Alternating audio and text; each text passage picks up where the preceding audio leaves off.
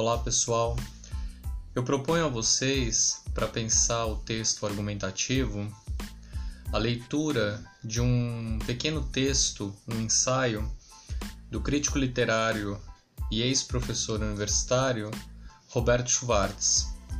O título do ensaio é Fim de Século.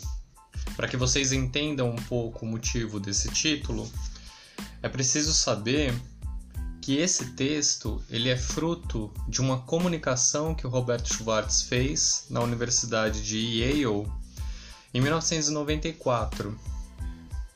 Portanto, final do século XX e não por acaso, além de ter essa questão cronológica de ser um texto é, produzido no momento final do século XX, é um texto que de fato faz um balanço não de todo o século XX, mas de um período da história brasileira, iniciando por volta dos anos 50 e se estendendo até os anos 90. Então, uh, se não abrange todo o século XX, o Roberto Schwartz faz um estudo, uma análise da segunda metade do século XX Sobretudo porque ele viveu intensamente a segunda metade do século XX. O Roberto ele foi estudante na Faculdade de Filosofia, Letras e Ciências Humanas da Universidade de São Paulo na segunda metade dos anos 50, onde ele se graduou em Sociologia. Depois ele se encaminhou para a literatura só que no momento em que ele faria a sua pós-graduação em literatura, talvez tendo como orientador o também crítico literário uh, Antônio Cândido, nesse momento houve um, uma transformação social e política no Brasil muito profunda, é, que foi o golpe de 1964. E diante de uma situação é, completamente inusitada que realmente transformou a sociedade brasileira e as consequências dessa transformação podemos sentir até hoje, é, o Roberto acabou por N motivos saindo do Brasil e fazendo seu doutorado na França. O doutorado que ele defendeu na França deu origem ao livro chamado Ao Vencedor as Batatas, sobre o primeiro Machado de Assis. É, então o Roberto ele assistiu de perto tudo o que aconteceu a partir do golpe de 64. A sua juventude é, foi o momento da história do Brasil conhecido como nacional desenvolvimentismo os anos JK, né? Uh, ele acompanhou os desdobramentos do golpe militar a um ensaio importantíssimo que ele escreveu à época chamado Cultura e Política 1964-1969, que na ocasião foi publicado numa revista francesa é, coordenada, editada pelo filósofo Jean-Paul Sartre e, e, e foi um texto que impactou a sua geração e até hoje é lido uh, com muito interesse por quem deseja compreender as consequências do golpe militar na cultura brasileira. É um texto magnífico que não se restringe à cultura brasileira, mas que ao falar sobre ela, né, é, acaba tocando em vários aspectos da sociedade. Daí o título Cultura e Política. Então, nos anos 90, ali em meados dos anos 90, o Roberto faz um balanço dos últimos das últimas décadas, um balanço uh, de quem teve a experiência de viver os acontecimentos e de quem depois dos acontecimentos, dos fatos consumados, uh, faz uma análise em perspectiva. Não por acaso ele vai começar o texto mencionando uma fala do crítico de cinema Paulo Emílio Sales Gomes, uh, sobre o lugar do cinema brasileiro, é, o modo pelo qual o cinema brasileiro é, era encarado ali por volta dos anos 50, o que, que significava o cinema brasileiro nesse período. Então o Roberto começa por essa menção ao Paulo Emílio para daí discutir é, de que maneira a ideia de modernização do país uh, se desdobrou, se apresentou principalmente ali a partir dos anos 50 com o nacional desenvolvimentismo. Então, Roberto faz um balanço a partir dos anos 50, passando pelos anos 60, 70, 80, até chegar uh, ali aos anos 90, né? É, é um texto, eu adianto para vocês, é um texto curto, porém muito denso, né? Que exige uma leitura paciente, que exige uma leitura atenta para poder minimamente compreender o percurso do texto é, não se cobrem demais durante a leitura desse texto, porque ele traz muitos pressupostos, muitas referências que talvez não sejam do conhecimento de vocês. O que eu acho importante é que vocês consigam identificar minimamente uh, os argumentos apresentados pelo Roberto para fazer a análise uh, do processo cultural no Brasil nessas décadas que eu mencionei já para vocês, né? É, e também a relação entre esse processo cultural e a realidade brasileira, né?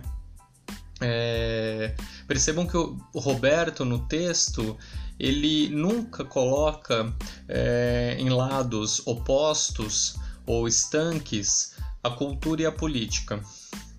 É, Para um leitor como ele, que tem como referência teórica a teoria crítica alemã, né, o Adorno, o Walter Benjamin, para quem tem como é, aparato teórico a dialética, é, não há uma dissociação entre cultura e política. É, para o Roberto Schwartz são coisas que caminham juntas e, e, no caso, por exemplo, da cultura, ela está intimamente é, ligada e é afetada pelas oscilações uh, que a política apresenta no seu percurso, né? Então, o que eu acho importante é que vocês consigam fazer a leitura do texto, se possível, é, é, abrindo esse texto e separando as suas partes para que vocês possam identificar uh, o, o, início de uma ideia, o seu desenvolvimento, o término dela, o gancho para uma outra ideia e assim sucessivamente até o término do texto, que vocês consigam é, identificar Uh, não todos os argumentos apresentados pelo crítico, mas aqueles que são principais para fundamentar o eixo do, da sua análise teórica.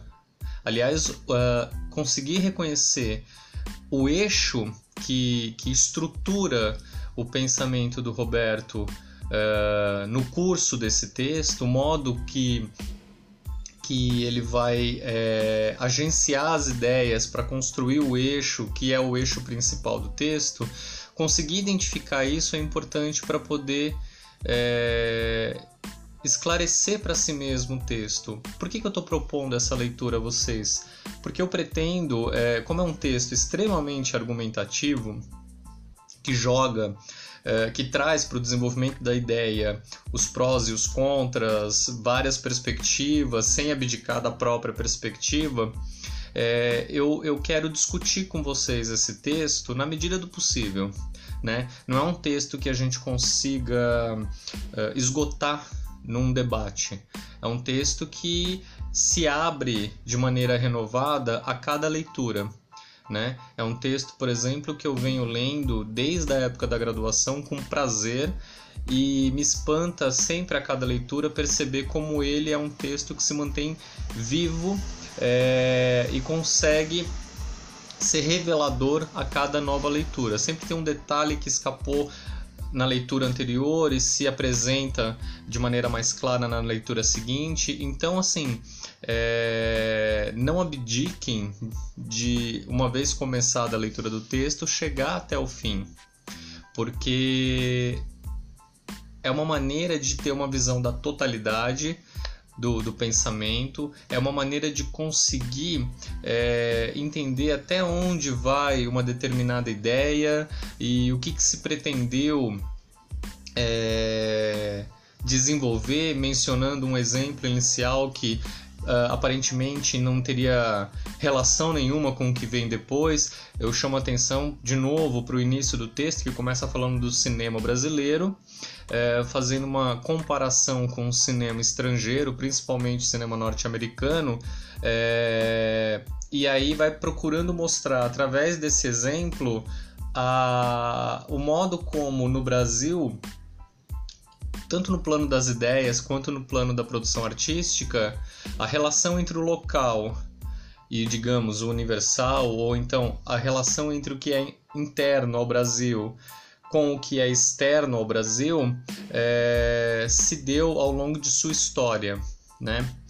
E, e eu acho fundamental isso para que a gente possa entender a, as contradições da modernização brasileira, né? Vejam, eu tô, eh, o Roberto ele está pensando as contradições da modernização brasileira mas ao fazer isso, ele mostra como aquilo que parecia ser um atraso em relação a, ao centro, para a gente pegar uma, uma polarização, né, o centro e a periferia. Então, aquela modernização que parecia ser uma, um atraso em relação à modernização europeia ou norte-americana, né? É, na verdade, aí o Roberto vai mostrar por meio de uma argumentação muito é, sólida como essa modernização aparentemente atrasada em relação ao centro, na verdade faz parte do centro. Aquilo que pareceria é, estranho a, a, em comparação com o que acontece fora do país, na verdade está integrado ao que acontece fora do país. Dizendo isso para vocês agora, talvez fique difícil compreender é, com clareza uh, esse jogo. Mas eu estou antecipando esse movimento através desse podcast, porque no momento em que vocês fizerem a leitura, eu acredito que esse movimento vai ficar mais evidente.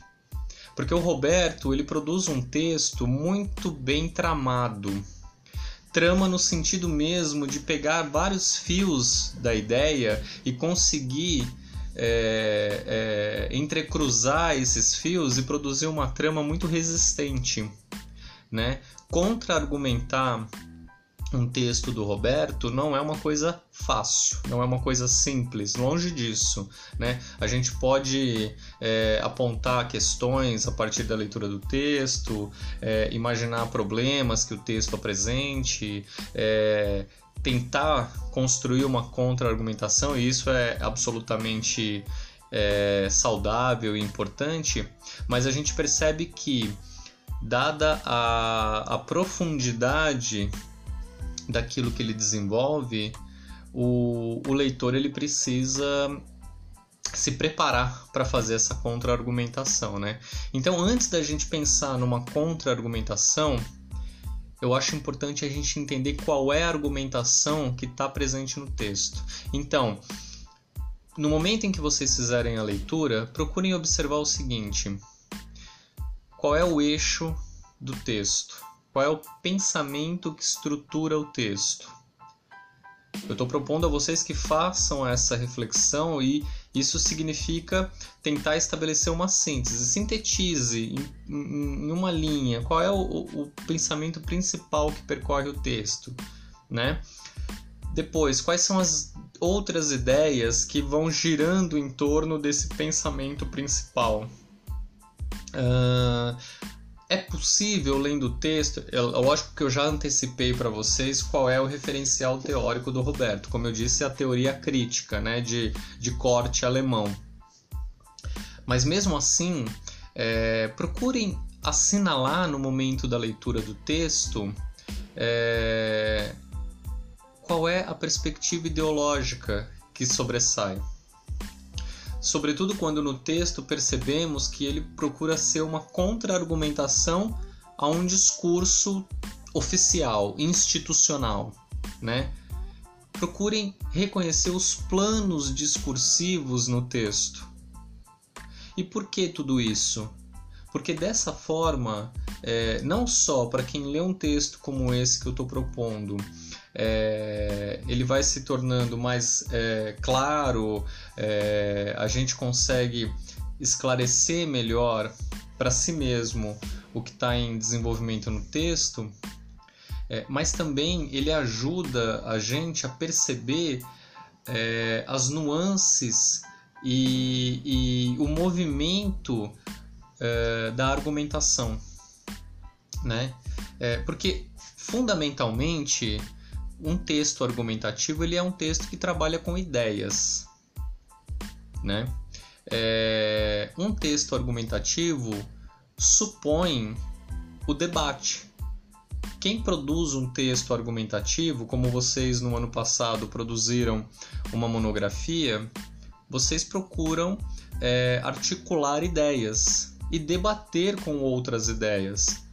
Muitas vezes trazemos para o nosso texto é, uma outra ideia, uma outra perspectiva, não para complementar aquilo que é a nossa ideia, a nossa perspectiva, mas para se contrapor.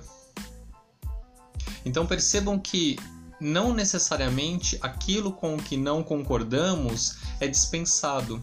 O Roberto não faz isso jamais não poucas vezes na produção teórica dele, ele traz o argumento do outro, que é um argumento com o qual ele não concorda, justamente para produzir a contra-argumentação e tentar desmontar a voz do outro, trazendo as suas contradições à tona e aí produzindo, a, através da, dessa contra-argumentação, um outro olhar sobre o mesmo problema. Percebam que não é um movimento fácil, não é um movimento simples. E o Roberto tem uma particularidade, né? É, ele se insere numa linha crítica que é chamada de crítica dialética. Então a dialética está no cerne da produção e do pensamento dele. Quando a gente está habituado a, a lidar com esse tipo de texto, de olhar sobre a cultura, a política, a realidade, enfim, é, parece muito natural, parece fácil. Mas eu garanto a vocês, é, e aí me colocando como leitor também, no início, os primeiros contatos, a, a primeira leitura desse tipo de, de viés crítico, ela exige um esforço bastante sensível, ela exige um esforço grande do leitor, porque é preciso desconstruir o texto no sentido de desmontar essa máquina que foi montada pelo crítico para poder enxergar o seu funcionamento e aí entender aonde se pretende chegar, o que, que se pretende é, é, refletir, contra-argumentar, quais são as ideias que estão em movimento. Né? Como eu disse, o texto argumentativo ele é fundamentalmente um trabalho com as ideias, né? a produção de uma perspectiva particular acerca de um, de um problema, de uma questão, de uma situação da realidade. Uh, e para produzir é, essa perspectiva, né, é, é preciso ter um repertório. E eu acho que esse texto do Roberto, escrito em 1994 e que serviu inicialmente para uma comunicação que ele fez nos Estados Unidos, é um texto uh, que nos ajuda a enxergar da melhor maneira possível, com altíssima qualidade, uh, o movimento do pensamento. Né? Na redação que vocês provavelmente uh, uh, estão escrevendo, estão pensando sobre ela, eu acredito que é, um repertório de vocês esteja em movimento. Não só no plano teórico, uh, um repertório que vem de leitura, um repertório que vem de, de, de leituras que, que, vocês fazem por conta própria, é, mas também da própria experiência. Porque percebam o seguinte: o texto do Roberto ele vai nos mostrar que não é só o aparato teórico de um estudioso uh, que vem à tona no, no, desenvolvimento do texto. É também é, a experiência de quem viveu a situação sobre a qual está falando. Volto a dizer, esse, texto do Roberto, ele, ele percorre décadas uh, da segunda metade do século XX que foram é, vividas por quem escreve, né? Então tem as duas dimensões juntas produzindo um pensamento sobre um período. Adianto para vocês que o saldo desse texto é, não é muito animador, né? O Roberto ele ele ele faz todo um balanço ali do, do, do final do século XX, é, pensando né, a segunda metade do século XX e, e o saldo dele não é muito animador. Para vocês terem uma ideia disso, eu leio o final uh, do último parágrafo do texto. Lá no finalzinho ele vai dizer assim: o divórcio entre economia e nação é uma tendência cujo alcance ainda mal começamos a imaginar. A pergunta não é retórica. O que é? O que significa uma cultura nacional que já não articule nenhum projeto coletivo de vida material e que tenha passado a flutuar publicitariamente no mercado por sua vez, agora como casca vistosa, como um estilo de vida simpático a consumir entre outros. Essa estetização consumista das aspirações à comunidade nacional não deixa de ser um índice da nova situação também da reticências estética. Enfim, o capitalismo continua empilhando vitórias. Percebam, pessoal, durante a leitura que vocês fizerem do texto, o tanto que as palavras do texto dialogam com a atualidade. É um texto que faz um balanço do século XX particularmente da segunda metade do século XX, e que dialoga profundamente com a atualidade. Esse final que eu li para vocês, eu acredito, é... faz isso de maneira muito bonita, no sentido de um pensamento é, muito bem articulado e muito atento aos acontecimentos. É muito difícil na produção de um texto como esse que o Roberto tão brilhantemente fez é, ter um olhar tão apurado para o que está acontecendo. E o Roberto faz isso. Então perceba que no texto, por esse final que eu li, não é apenas a ideia de modernização que é colocada em discussão pelo crítico mas também a relação entre modernização e nacionalismo na sociedade brasileira, na nação brasileira.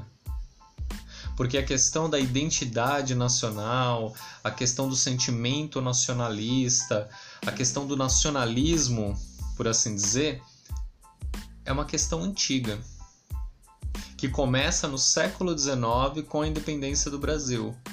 O romantismo é, brasileiro foi um movimento artístico é, que teve a literatura ali na dianteira, puxando as demais manifestações artísticas e que tinha como uma missão, um objetivo, a construção de um imaginário nacional.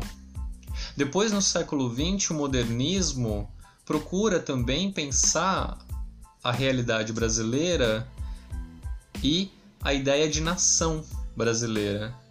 Macunaíma faz isso de maneira extraordinária. Vocês que leram com o professor Tato Macunaíma é, certamente discutiram isso. Ali a questão do caráter nacional, caráter no sentido de identidade nacional, é tratado de maneira absolutamente é, extraordinária.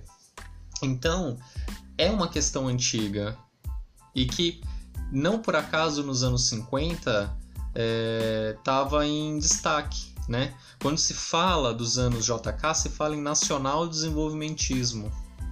Então se junta a ideia de modernização com a ideia de nação.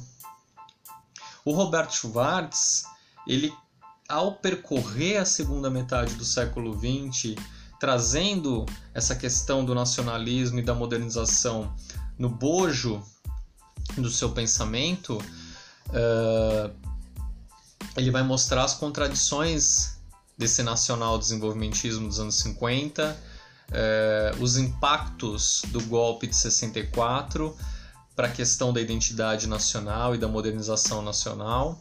É, e termina o texto nesse, nesse trecho né, que eu li para vocês de uma maneira bastante.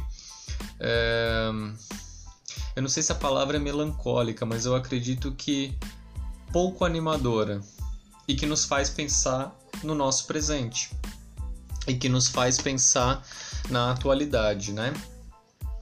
Então, uh, para fechar isso tudo que eu falei, eu proponho a vocês a leitura desse ensaio do Roberto Schwartz.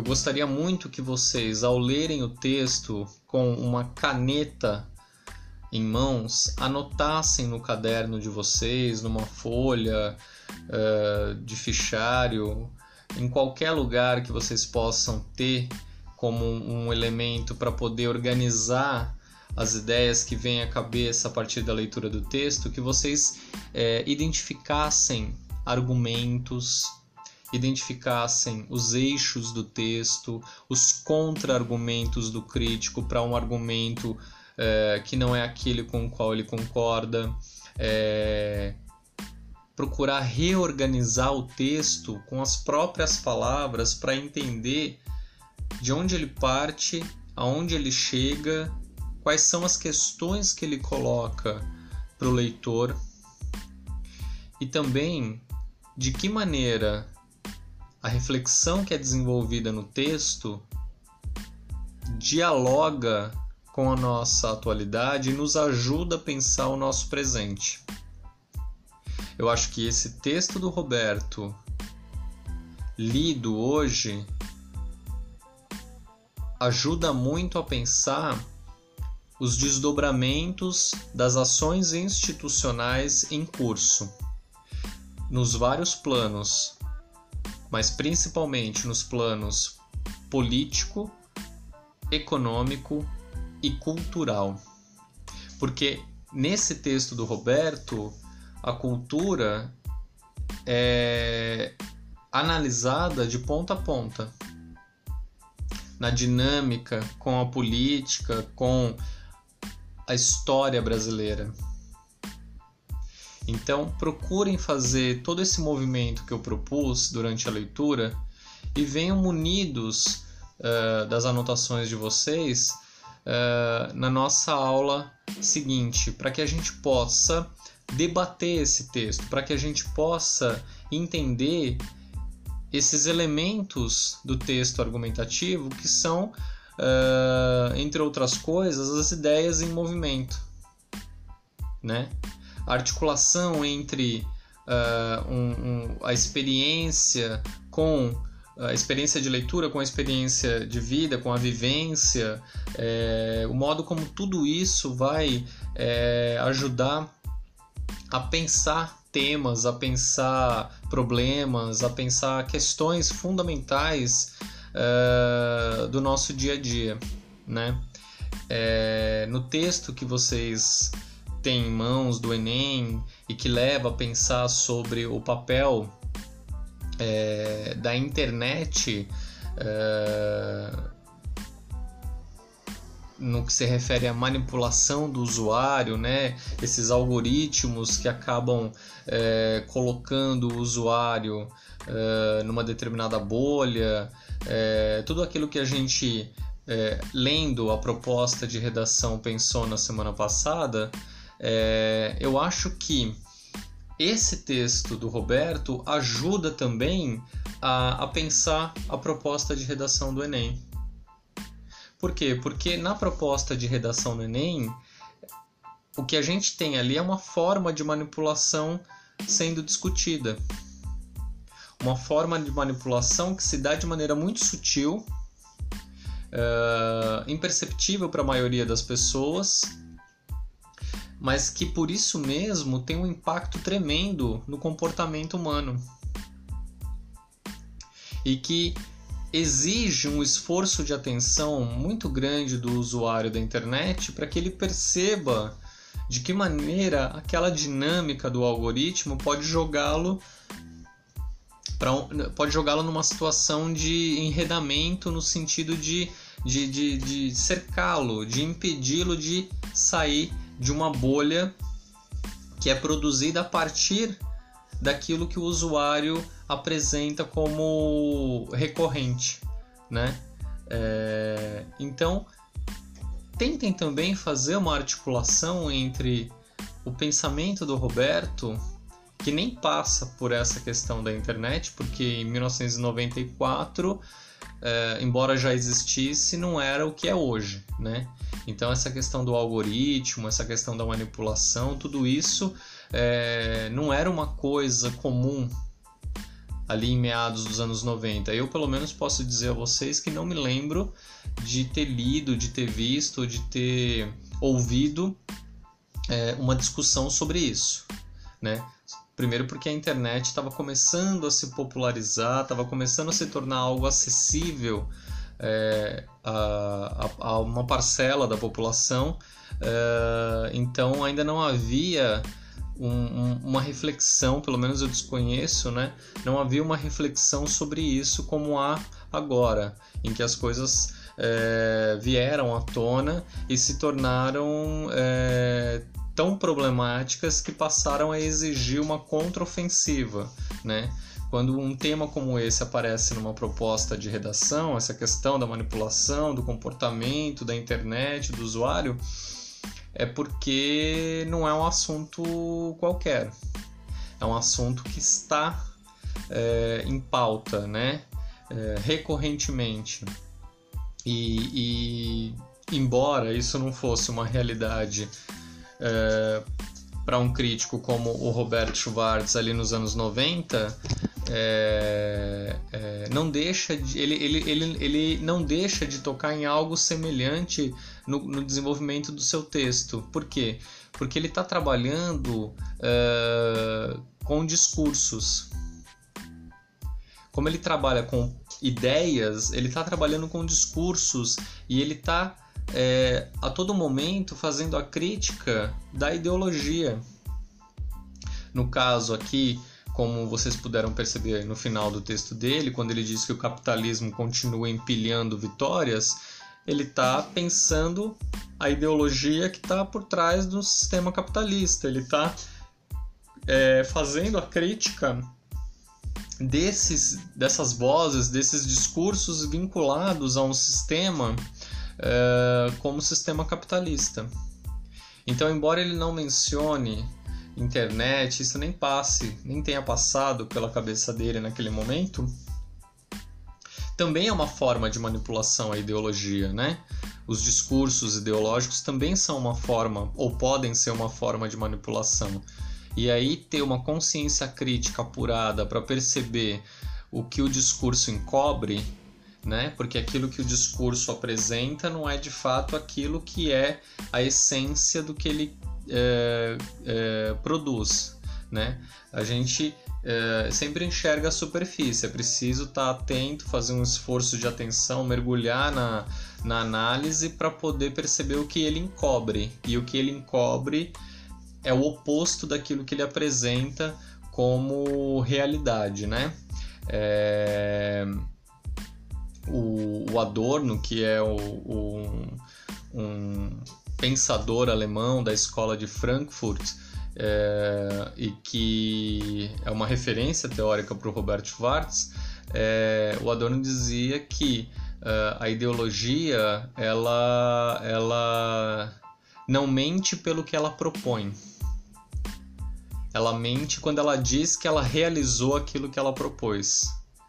É, então, enxergar isso que está encoberto exige repertório e exige atenção, né? E é papel da reflexão, uh, da boa reflexão, produzir contra-argumentos para aquilo que é uma, uma, uma um falseamento da realidade ou para aquilo que, que é uma enganação, um engodo. É, é, é, é aí que a consciência crítica atua. É aí que a consciência crítica consegue, vamos dizer, uh, atingir o seu objetivo, né? Então, eu, eu proponho essa leitura a vocês. Eu quero, na nossa aula de segunda-feira da semana que vem, usar a aula como um, um campo de debate. Eu, eu, proponho a vocês que vocês venham com essa leitura feita, né? É, é um convite essa leitura, entendam assim. Proponho que vocês venham com essa leitura feita, com, com modo pelo qual vocês entenderam o texto e com questões para a gente discutir entre si, né? Para a gente poder pensar um pouco é, o funcionamento de um texto argumentativo a partir da leitura de um texto que é profundamente argumentativo, né? É, e durante a semana eu já recebi é, uma, uma mensagem falando sobre a redação do Enem e, e solicitando uma ajuda momentânea ali para dar uma orientação de base. Quem se sentir é, meio perdido e precisar de uma orientação, me escreva. E agora, durante a semana, eu vou respondendo para que vocês também tenham tranquilidade na hora de produzir o texto, tá?